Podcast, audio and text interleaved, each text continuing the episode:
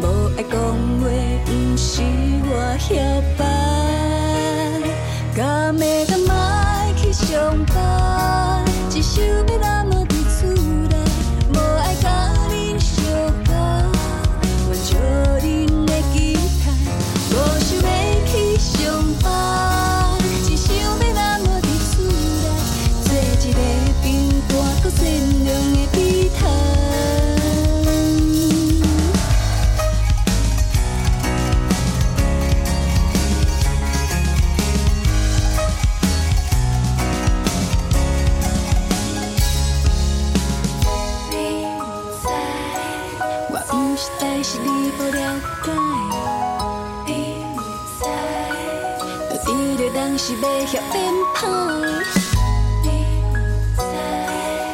是太多，不是我搞怪，把我当作三岁囡仔骗看吗，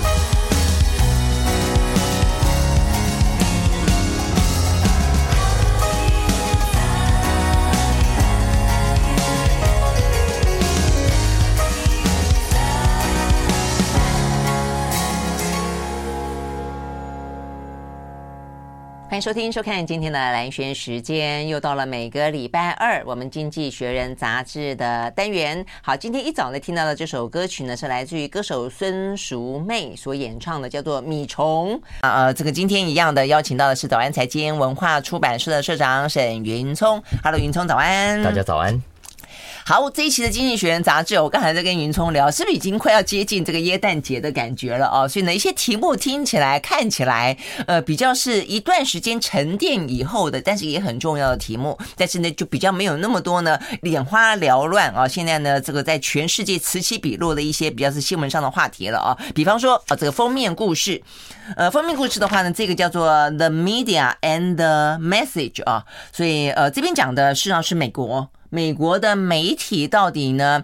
呃，释放出哦，在引领什么样的一些，透露出哪些讯息？这边讲到，我觉得应该是美国的总统大选了啊，已经越来越接近了嘛啊，这个说 是越来越越越来越接近，还有一年了啊。但是事实上相关的话题，呃，也都是呃围绕着很多，所以呢，他呃云聪下了一个标题叫做呢，美国的主流媒体是偏袒民主党吗？哦，所以大家探讨这个话题。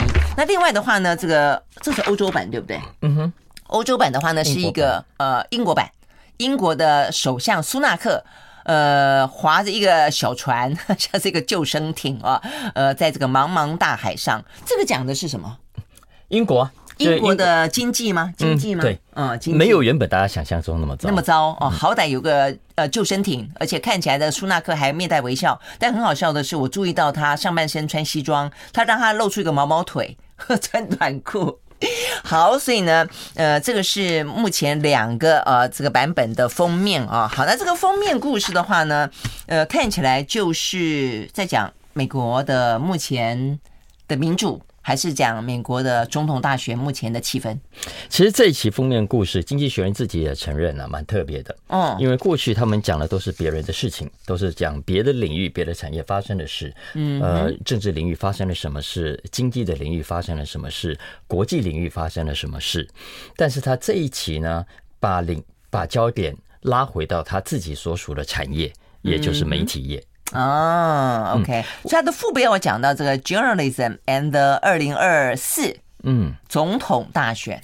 那为什么要拉回谈他自己的媒体业呢？是因为未来下一届的总统大选，其实跟二零一六、二零二零年都一样，媒体所扮演的角色，不管是传统媒体还是社群媒体，你讲都一样，讲的因为候选人都一样，是不是？真的，呃，哎，真的耶。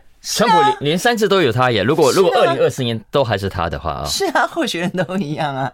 嗯嗯，那显然我们现在老实说，包括台湾在内啊，很多民主国家都都发现了，呃，过去我们仰赖媒体来提供给我们资讯，让我们参考，嗯，作为投票前做决定前的资料，嗯，可是现在很多的媒体感觉都很偏颇。嗯啊，越来越挺自己挺的候选人，嗯嗯，不再像过去那么客观了，嗯，包括像美国，呃，其实这几年来，美国很多的主流媒体，《华盛顿邮报》啦。CNN 啊，嗯，《纽约时报》啦，这些过去都让人很敬重的，觉得哇，他们就是很公正、很客观、很理性、有品质的去报道跟分析新闻。嗯，可是呢，这几年来也有很多人在批评《纽约时报》，你根本就酌情了，你根本就偏心偏袒民主党。也因此，有一些媒体就干脆选择我干脆也跟着偏共和党算了啊。所以像福斯电视台就很明显的光，但这也就是我们过去大家用讲的。真的吗？嗯，你问《纽约时报》，《纽约时报》肯定不承认的。嗯嗯呃，你问《华盛顿邮报》，我说没有啊，我就是扮演好我媒体该监督的角色。今天是呃谁执政，我就监督谁。嗯，呃，谁犯了错，我就批判谁啊。嗯哼。但经济学人显然不相信这样的说法。嗯，所以他这一期啊啊，他刊登的是他自己做的一个我们新闻学上所谓的内容分析研究。哦他试着要，我们大学都要做这件事情啊。他试着要去证明啊，嗯，到底美国的媒体有没有偏心？哦，是这样子哈，因为以前来讲的话，刚才呃，这个云聪讲的这几个比较权威的哦，这个有分量的呃，这个而且是历史悠久的呃，这个美国的报纸，事实上呢，他们过去如果说在选举当中有任何的表态，都会在社论哦，所以我们以前在念大学就已经学到这个，就是说，不论你就算有立场，其实你在社论当中可以进行任何的一些运动啦、选举啦哦等等政策的呼吁，但是在你的呃这个新闻版面上面来说，你必须要呈现一个相对来说一个。客观中立的部分，那所以呃，现在显然的哦，可能连新闻部分他们都已经采取了一些立场，而且他们自己觉得对的立场啦哦。好，那所以呢，怎么样子去进行所谓的调查分析呢？一般来讲，我们以前是看呃什么折数啦，看字数啦，饭的版面的大小啦，哦等等，要去做分析嘛。哦，他们也这样子吗？嗯、是。是，呃，他这个研究方法，待会我们下一段有再来细聊啊。呃，我觉得蛮好玩的，很值得我们台湾的媒体来参考。我觉得如果用同样的方法来来比较我们台湾的媒体，我觉得肯定也会有很很。我们以前做过这个监督啊。事实上，以前我们在学校的时候，还包括台湾有曾经有过媒体监督的一个什么什么单位。每一年呢，在选举前都会去针对几个台湾的大报，然后呢，去真的列出来说，针对不同的候选人。可是这个监督者客不客观呢？呃，过去我觉得还 OK，但是现在当然就是已经台湾也跟就跟美国一样，就是已经撕裂成两个甚至三个阵营了，所以彼此之间就是监督者要去监督媒体，那谁来监督这个监督者？是因为大家都开始不被信任，大家都被认为沾上了泛政治的一些呃色彩吧。啊，我们休息再回来。I like 103, I like radio. 好，回到蓝轩时间，继续和现场邀请到了沈云聪来聊这一期的《经济学人》杂志啊。好，那么刚刚讲到的这个封面故事，讲到的是啊，这个呃媒体到底啊，这个它传递出什么样的一个讯息了啊？那所以这边换言之，要用白话文讲，就是媒体到底公正吗？哦，那在美国的总统大选的这个二零二四年即将到来的时候，目前看起来的话呢，美国的媒体是不是过度的偏向民主党？哎，我觉得其实我刚才跟云聪聊，其实你就总统大选来说，当然你要问的是，他们是偏于呃这个民主党？如果你要就现在的，比方说以哈那你可能要问他是不是偏向以色列嘛？哦，对不对？就是事实上确实哦，这个美国的媒体是不是那么的公正？尤其这些所谓的权威报跟直报，嗯，是是有一个大问号的。嗯、对，经济学人其实有分析啊。在媒体产业，其实过去这几这二三十年来，因为网络的出现，其实有三个因素左右了媒体的发展啊。一个是科技，嗯哼，一个是商业模式，嗯，再来就是文化，嗯嗯。我们先回来讲《经济学人》的这一次的调查好了啊，嗯，他这个调查研究方法主要是分两个阶段。我们先讲结论好不好？哦，好，他的结论就是对。对，就是偏向民主党。是，OK，好，我觉得非非常非常有意思的一个发现了啊。嗯，好.这个研究方法分成两个部分。第一个部分呢，他先你要证明他偏向哪个党派，你要先把这个党派给抓出来，这个党派的特色给抓出来。所以他用的方法呢，是去找出整理出一份，它叫做党派词典，嗯，Partisan Dictionary。OK，OK，什么意思呢？他去找二零零九年到二零二二年之间所有的国会演说。嗯，然后呢，把演说的内容提到的关键概念，嗯，试着浓缩成两个英文字的一个语词，嗯哼，然后再依据说出这个概念的语词的议员，他所属的政党，把这个概念这个语词分成两两两种，嗯嗯，完全了解。我举个什么意思？比方说民主党是堕胎，比方说共和党是移民，对。对没 呃，或者同样的移民，嗯，同样的移民，呃，共和党的议员在提到移民的时候的用词叫做 illegal alien，啊，OK，alien 他是外来者，非法外来者，OK。但是民主党提到这一群人的时候，他提他用的词叫做 undocumented immigrant，啊，OK，就没有文件证明的移民，嗯哼，好，所以你就发现说 这个用词是很微妙的，是是，其实堕胎的。的的议题也是一样，同样讲到堕胎这个议题的时候，共和党的人喜欢用 unborn baby，嗯，是他是 baby，只是 unborn，你们怎么可以忍心把它拿掉呢？啊，所以就扼杀生命的这个这个意涵啊，对对对，所以所以其实你看，从这个角度看，台湾的蓝绿也有类似的语言。习惯嘛啊，嗯呃，比方说讲到对岸 China，嗯，绿的就讲中国，蓝的讲大陆，对对对，好类似这样讲，然后绿的比较小，你刚才讲转型正义啦，啊，蓝的可能是喜欢讲双标等等啊。总之，anyway，最后经济学人一共整理出四百二十八个这一类的语词来作为比较的基础，四百多个。OK，好，这是研究的第一步。接下来，等下我觉得很重要，为什么这样做？因为有些时候他不见得直接报道民主党跟共和党，他不见得直接批评，大家只要。呃，相关的政策跟话题，事实上就已经达到了他可能想要去传递的、嗯、呃这个讯息。没错，你连你连他讲的语言你都照单全收，而且跟着用，是，是，你不偏他才怪啊。嗯。第二步呢，他就去找这些媒体来了啊。那电视跟平面媒体他都有找。嗯。平面媒体呢，他去找来的是二零一六年到二零二二年的媒体报道的文章，总共有二十四万多篇。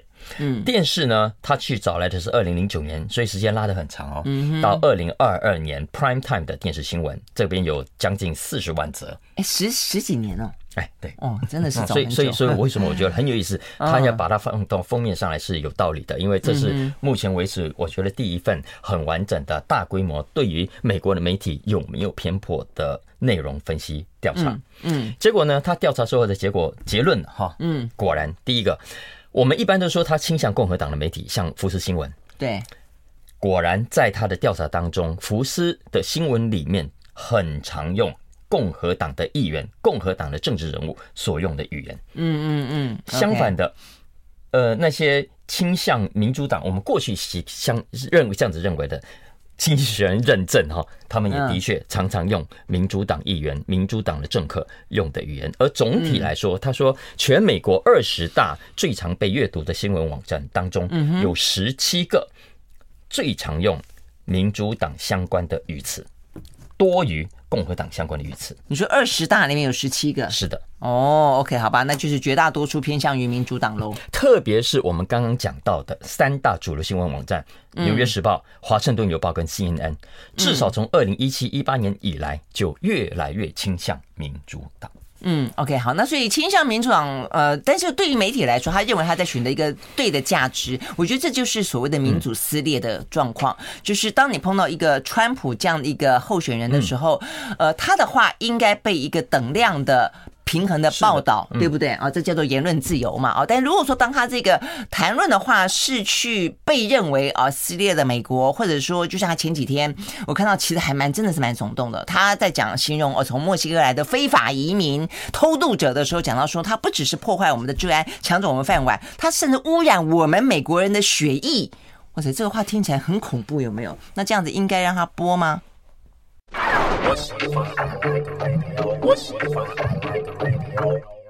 回到蓝轩时间啊，这个第二个小时，我们礼拜二的《经济学人》杂志啊，那我们刚刚跟远聪聊到啊，就是说，如果说呃，这个他讲的话啊，这个听起来有点像是呃，川普啊，这个讲的有点太夸张哦，这个甚至讲污染血液，讲的应该就是指呃移民来，然后呢可能会通婚吧哦，那这个话听起来有点就是那种血统纯正论啊，甚至是那种优生学的呃概念，就有点让大家觉得说影射到了哦，这个或者联想到了当年的。纳粹哦，这个屠杀犹太，那你说，但是就言论自由的角度来说，就媒体的角色来说，是不是应该播？是不是应该登？当然应该播，当然应该登嘛！哦，好，但是就就我想，现在的问题可能就已经呃更加的复杂的原因就在于说，但是那个内容啊，当然这个内容如果它是一个可能比较具有煽动性的，它甚至是可能是一个反民主的，它甚至会诱发了一些仇恨犯罪的，那就像是呃后来啊，像是美国的国会第一次啊被攻陷。那也因为拜登讲了一些话嘛，哦，那你说，呃，应该登？他说大家往国会前进，嗯，好，那那就应该登啊。嗯、那登了结果就是就是那样子啊。所以我觉得现在的讨论变得很很棘手，很尖锐啊。嗯，对，其实经济学人在刚讲，虽然研究结论证明，的确，《纽约时报》、《华盛顿邮报》、CNN 所用的语言很多是跟民主党。很接近的，所以某种程度可以证明他的确倾向民主党的。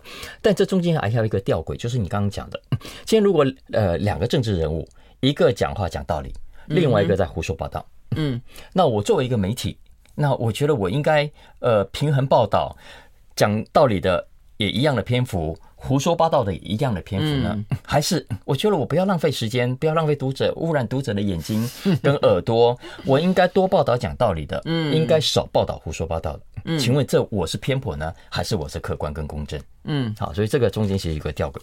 那为什么要讲这个角度呢？因为这一期的《经济学人》有一篇非常特别的也很长的文章，呃，这篇文章有一万六千多字。嗯，OK OK，作者其实也很特别，叫做 James Bennet。当然，他不是很有名的，他其实现在是《经济学人》的专栏作家，OK，之一。但是他在《经济学人》之前的另一个重要的工作，就是在《纽约时报》。嗯，大家还记不记得几年前美国爆发一个叫名叫弗洛伊德的黑人被白人警察压在地上，后来窒息而死？对，今天后来的所谓的“黑人的命也是命”的大规模示威抗议，就是因为这个事件而起的。而当时你看，很多的人上街头抗议归抗议，我们很多的抗议行动其实是和平落幕的。但是当时黑人命也是命，在很多的城市引起放火啦，啊是，砸商店啦，等等，没错。所以其实又引发了另一群居民的不满。他说：“你们要抗议示威可以，可是你们这样子搞破坏是什么意思啊？”嗯，所以有一些共和党的议员其实就主张说：“你们这些已经不是抗议示威的民众了，你们是暴民了。嗯，你们既然是暴民，就已经威胁到国家的安全，国家就应该出动军队来镇压你们。”嗯，OK，包括当时阿肯色州的一位议员叫 Cotton，嗯，Tom Cotton，他就主张说应该出动联邦军队。嗯，那他后来就在《纽约时报》上刊登了一篇投书，就主张说请政府派遣军队来镇压。嗯哼，哇，OK，嗯，所以当时这篇文章在登在《纽约时报》，在《纽约时报》。嗯，那跟今天我们要讲的这个这个前《纽约时报》评论版的，对，就是他答应点头。刊登这篇文章，所以他刊登了之后，哇，《纽约时报》的读者一片哗然，嗯，然后打电话来抗议，抗议，抗议，哈，嗯，然后不止，《纽约时报》的编辑部的记者们也群起抗议，嗯，说要么他走，要么我走，你们怎么可以允许这样的文章刊登在我们《纽约时报》上呢？嗯嗯嗯。但是 James Bennet 他他就说，我们《纽约时报》不是应该公正客观吗？嗯，我们不是应该两造俱成吗？我们不是应该刊登不一样的观点吗？嗯，所以我刊登这样的一个观点，在你们漫天呃呃的这个支持民主党、支持黑人的命也是命运动的报道跟评论的同时，我另外看一篇这样的文章，嗯，也不过一篇，哎，有什么不对呢？嗯，刚开始《纽约时报》的发行人跟老板，嗯，是支持他的。根据他这篇文章写，嗯，但是隔了几天，可能被出征的太凶，所以那个老板主动打给他，请你自动辞职，要不然我就只能 fire 你。嗯嗯，那他本来说，那你 fire 我，我不要辞职。嗯，可是他后来隔了一下子，他冷静下来说：“好了，算了，我就辞职。”所以他就辞职了。哇，哎，他的命运跟那个前两个礼拜那个美国宾州大学就常春藤呃这个系统的宾州大学的校长辞职几乎是一模一样。他也在以哈的这个呃战争当中，在校园校园里面爆发了反以色列跟反巴勒斯坦的呃这个过程当中，犹太学生觉得他们备受威胁，因此要求校园有所管制。但是他说，呃，这是呃挺巴勒斯坦。的学生的言论自由哇，然后呢，董事会给他施压，他强调他在国会做的还说这是一个言论自由，但是后来他就下台了。所以，所以我觉得现在真的是很很很尖锐。呃，我觉得这篇文章我读起来有一个很重要的收获啊，就是他从他的角度来看，他认为为什么《纽约时报》会变成今天这个样子呢？嗯，为什么美国这些精英时报今天会变成这个样子呢？他他归纳出两个原因，我觉得很有意思。他说一个叫大好，一个叫大坏。嗯，什么叫大坏呢？就是媒体大崩坏，整个媒体产业，你看被网络打得乱七八糟。嗯，所以一度《纽约时报》赔钱了啊，是啊，也不是《纽约时报》，大家主流后来改订阅制之后才好一点，稳下局面。那是后来的大好。对，，OK，他说前面的大坏，业绩崩坏，让所有的媒体工作者都失去了信心。嗯哼，，OK，我能够保住工作就不错了。嗯，公司不要倒闭，报社可以继续赚钱。哎呀，不管了。内置录啦，搞三色星啦，可能有一些媒体就这样子接受了。嗯，所以这是第一个是大坏，让很多媒体工作者失去了方向。嗯，第二个他说对《纽约时报》来说是大好。嗯，为什么？因为他后来数位定位大成长。为什么大好反而有大问题呢？是因为他们后来继续调查发现，《纽约时报》的订户当中有高达百分之九十五自称是亲民主党或者是无党无派的。嗯哼，而这些人也期待。在明在《纽约时报》上看到跟他立场相近的文章，嗯哼，所以换言之，他也某种程度被自己的读者给绑架，嗯，所以嗯，读者想要看这个，你你不敢给他不一样的观点，嗯，所以除了我们刚刚讲的这个之外，其实他里面文章还有讲了之前，总之他只要有刊登比较亲共和党的评论的时候，嗯，《纽约时报》自己内部的记者都会反弹，再加上读者的反弹，嗯哼，嗯哼，所以所以你说的一个就是一个一个呃。媒体的生存的那么实际的一个问题，他讲了一话，再来一个就是所谓的理念的问题。对，所以他他归纳出他说这个在这个时代的媒体哈，偏见成了卖点。嗯，OK，你们觉得归纳的很好？偏见成了这个媒体的卖点。嗯，我们现在有多少的媒体其实就是在卖偏见的？那那在我们有多少的所谓网红，多少的评论者就是在卖偏见的？嗯嗯，最近在讲台湾嘛，对不对？我讲全世界啦，对，那所以呢，到底要形式上的平衡，还是呢，真的来个偏见啊？因此呢，更有卖点。这部分的话呢，真的是难题，大难题。我们休息会儿。I like 103, I like radio 好，回到蓝轩时间，我们第二个小时的蓝轩时间在礼拜二是《经济学人》杂志哦，那我们就继续和沈云松来聊这一期的《经济学人》杂志。好，所以我们刚刚 讲到，我刚刚觉得好玩的是，刚讲偏见是卖点啊，我觉得现在问题就在于说，你站在相对中间，你看两边，你会说啊、哦，他们都是偏见，所以他们的卖点。问题是现在每一边都觉得自己什么叫偏见？我即真理，我即道路。是不是啊？所以呢，问题就在大家都大家都不认为自己是偏见的时候呢，所以才这个状况才会越越杠越深，越撕裂一个社会了哦。好，那回过头来我们要讲另外一个话题，但也还是围绕在一个比较广义的媒体啊，那就是呢讲到订阅制哦，跟这个加广告。那当然不只是呃不是新闻媒体，而且包括很多的一些影音啊，这个串流平台，不管你看什么 Netflix 啊、Disney Plus 啦，还是呢 Spotify 啊等等的啊，这个到到底呢？哪一种你喜欢？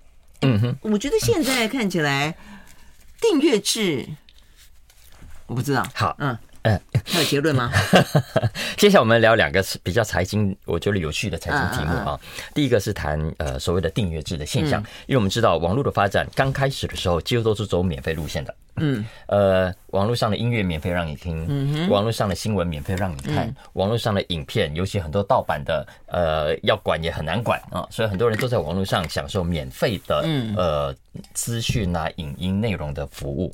但是呢，现在你会发现越来越多的平台开始采取收费制了。嗯，对，呃，新闻网站现在以前很多都是免费，现在有越来越多是要付费。是啊，经经济学人这边的数字说，二零一四年在美国大概只有百分之五的新闻阅读者是付费的，但是今年根据最新的统计，已经有百分之十三了。嗯，其实这是一个非常重大的讯息啊，越来代表着越来越多人认为，我不要去看那些免费的新闻了。嗯，我觉得新闻这个东西对我很重要，我应该要付费去看有用的新闻，而不是浪费我的时间去东找西找一堆的喂养我的假新闻。嗯，啊，这是第一个。那不只是新闻，其他像音乐，Spotify 啦，Spotify 现在它的五亿七千多万全球的客人当中，有四成是付费的，但有六成还是听免费，然后听广告。但是已经有四成愿意一个月付十几块美金来订阅。YT 现在也是，YT 不是在推那个 Premium 吗？就是之前都要看五秒钟的广告啊，烦死了。嗯，对。所以 YT 呢推出 YT Premium，一个月十三块九九美金。嗯哼。去年的订户已经超过八千万人。嗯哼。嗯。另外你看，像连抖音，嗯，据说十月份开始就实施现在实验，要收费制，然后。呃，在欧洲，Meta 的 Facebook 跟 IG，呃，因为法规的要求，也开始在推所谓的订阅制啊。其他像 Snapchat 啊等等都是，包括传统的电视台。嗯，所以脸书跟 IG 也是要要开始。在欧洲也，不过那个那个我我觉得不太会成功的啦，因为欧洲人本来就很讨厌脸书，那你让他们付费更是不太可能啊。那那那是另一件事情。那喜欢他的地方有可能吗？哎。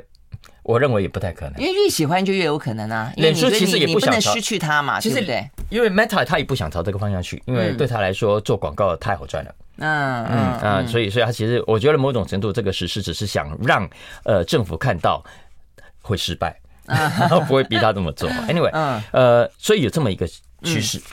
呃，经济学这一期有一篇文章，我觉得大家关心这个话题，可以去去去看，因为呃，已经明显出现了几个呃明显的讯号啊。比方说，首先第一个，谁愿意付费呢？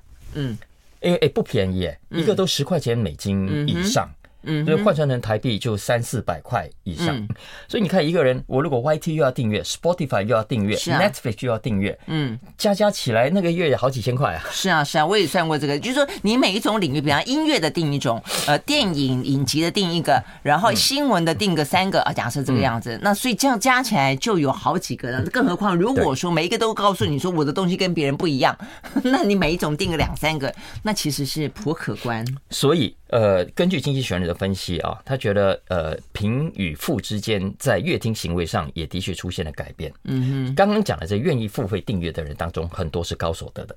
嗯，OK，因为他是高所得，他们发现这些人呢，第一个不在乎这些小钱，嗯哼，第二个他们更在意隐私，OK，第三个他们更讨厌被你的 iPhone 啊这些有的没的追踪，嗯，OK，所以因此他们觉得我就一个月付你十几块，我也很甘愿。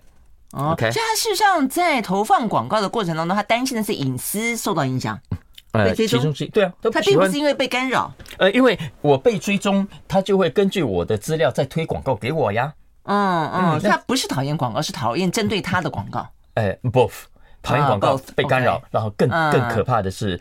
居然我只是跟朋友在聊天说啊，我正在找免治马桶，啊紧接着马上就出来了。对对对对，嗯，是啊是啊，而且你会发现它是跨平台的，我不知道大家有没有发现，它现在很多讯息是你在你是使用这个平台，比方说我今天在看 YouTube 的呃这个频道里面，我看了一个什么东西，突然间我在脸书的时候，我在 IG 的时候，它突然出现一个什么东西，嗯，你发现哎，为什么跨平台当中顶多的呃重叠是我这个载体是重叠，嗯，那显然他们不知道为什么可以。侦测到这个相关的一些你的啊这个网络足迹，实在太恐怖了。嗯，没错。如果这个现象是确定的话，也代表着哎，将来比较中高所得以上的，他会越来越少看到广告，因为他都改订阅制了。嗯，所以你如果在这些平台上投放广告，你有可能就会接触到的是比较多中等所得以下的，嗯嗯的人，中高所得的你接触到几率就比较低，所以代表你的广告会比较无效。或者未必如你所想要的那样 OK 哈，或者是说你针对这一群人，这一群人的广告有效啦，只是说他们未必会掏这个钱出来买你给给他的这个广告的商品就是了。对啊，所以他这篇文其实很好玩，他也他也说，其实现在的趋势是两边都有在发生。我们刚刚讲的是订阅制，嗯，其实 Amazon 也好，Netflix 现在也倒过来推有广告的版本啊。是啊，是啊，就想说跟原本的电视不是一样吗？对，但是大家有没有发现哈？其实他们的广告秒数都不高，传统的电视啊可能会占到三。四分之一，五分之一。OK，好，哎，我们休息一下。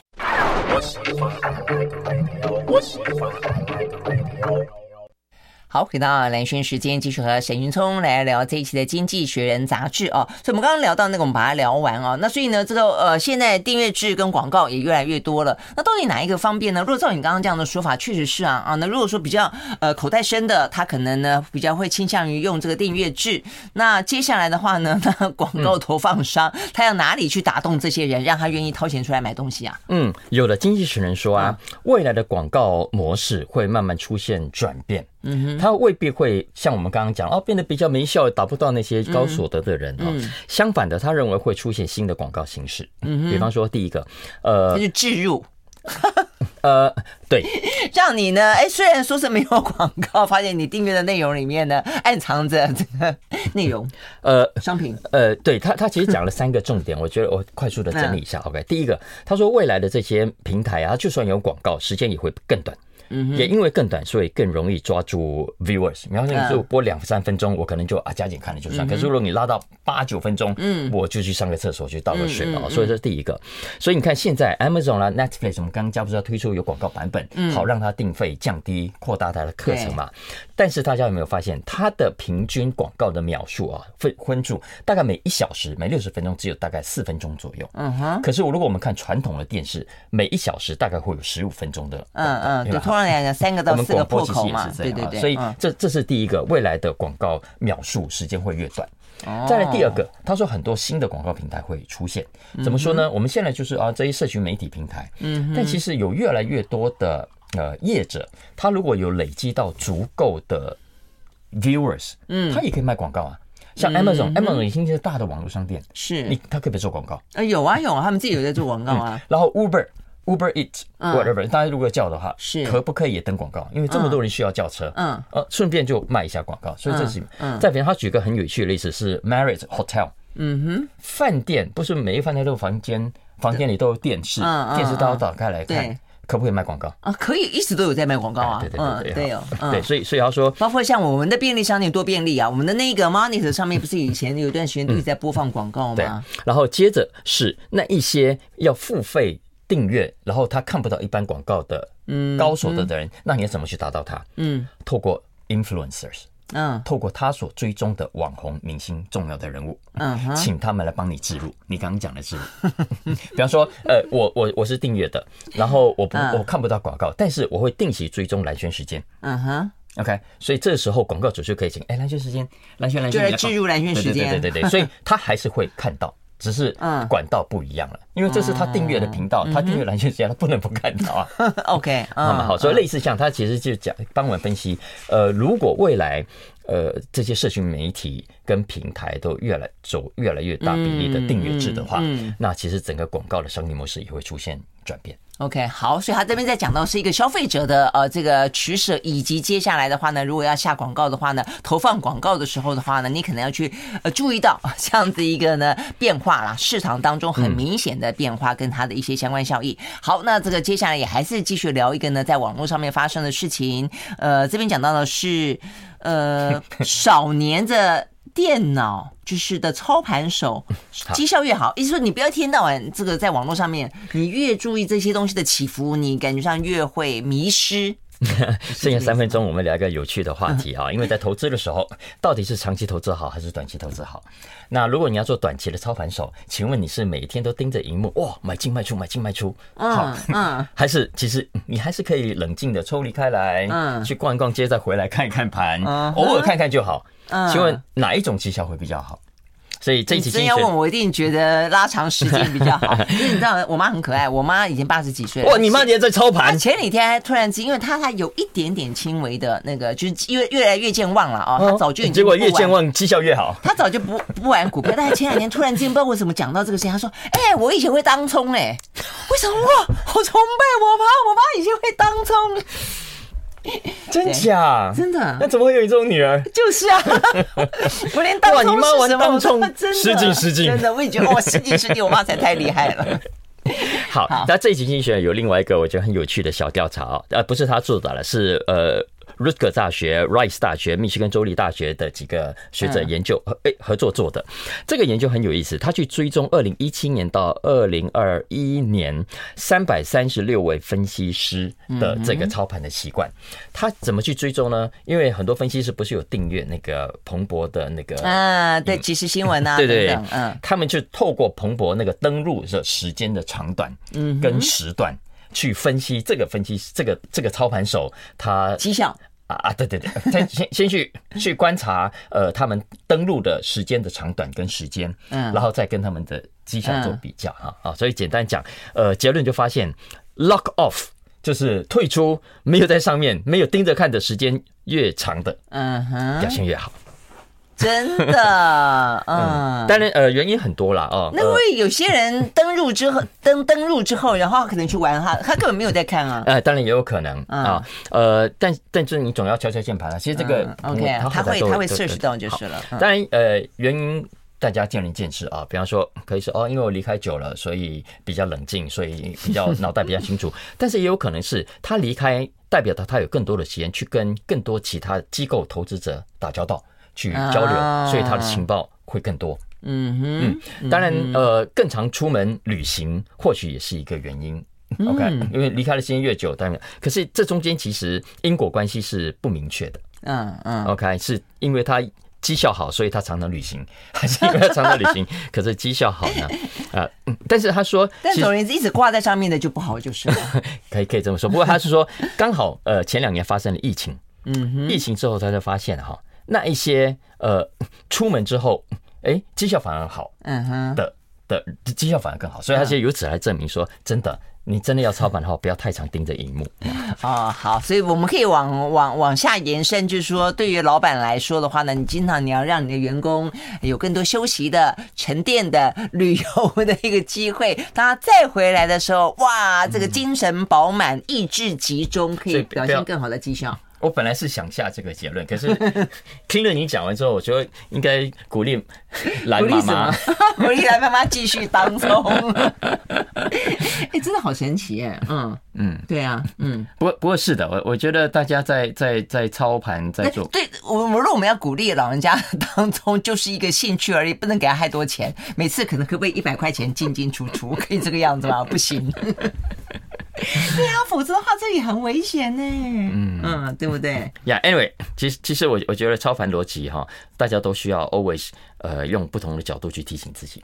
对啊，对，我觉得听起来是更多元啦啊、呃，就是你呃网络上面是一个讯息，然后你可能去问，然后你自己可能放松，然后自己可能沉淀，都是好。谢谢陈云松，谢谢。Bye bye